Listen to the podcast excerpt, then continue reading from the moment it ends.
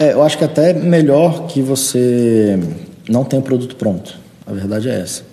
Até comentei um pouquinho aqui lá atrás que é, o ideal é que você entenda o cliente antes de criar a solução para ele. Entender realmente é, quais são as dores dele, quais são as necessidades dele. E não ter só aquele achismo da sua cabeça, ah, eu acho que ele quer isso. É de fato você ir lá conversar com ele. E aí você pode, por exemplo, você pode fazer uma venda sem você ter o produto. Você pode vender e falar, olha, você compraria isso? Compraria. Resolve a sua vida? Resolve. Então, posso te entregar daqui a um mês, dois meses?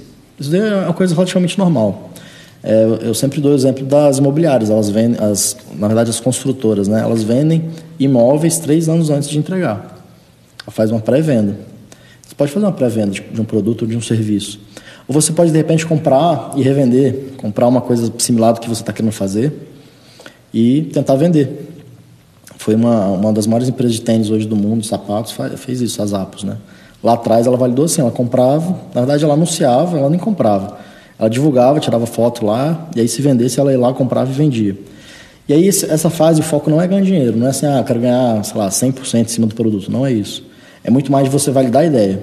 Validou, depois você pode ir atrás de fornecedores, comprar barato, você pode fabricar o seu próprio produto, você pode ter só, sei lá, seu serviço. Então você pode, é, ah, você pode também representar alguma outra empresa, revender para ela, vender na verdade, né? não é nem revender, é vender para ela.